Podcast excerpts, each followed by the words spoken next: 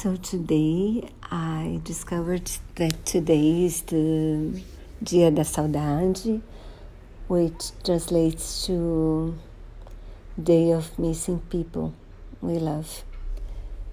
And I do miss my two grandmothers very much. Uh, and an. My one of my grandmothers was a dear buddy. She took me to travels, took me to buy my special fifteen uh, birthday present. She came to visit a lot.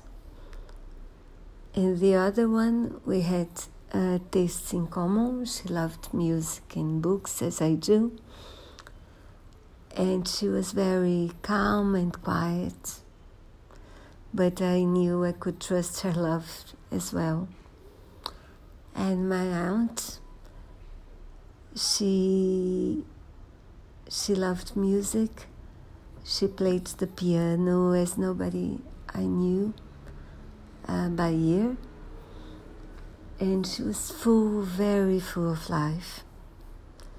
And another aunt who taught me how to swim and brought me to one of my favorite places um, today.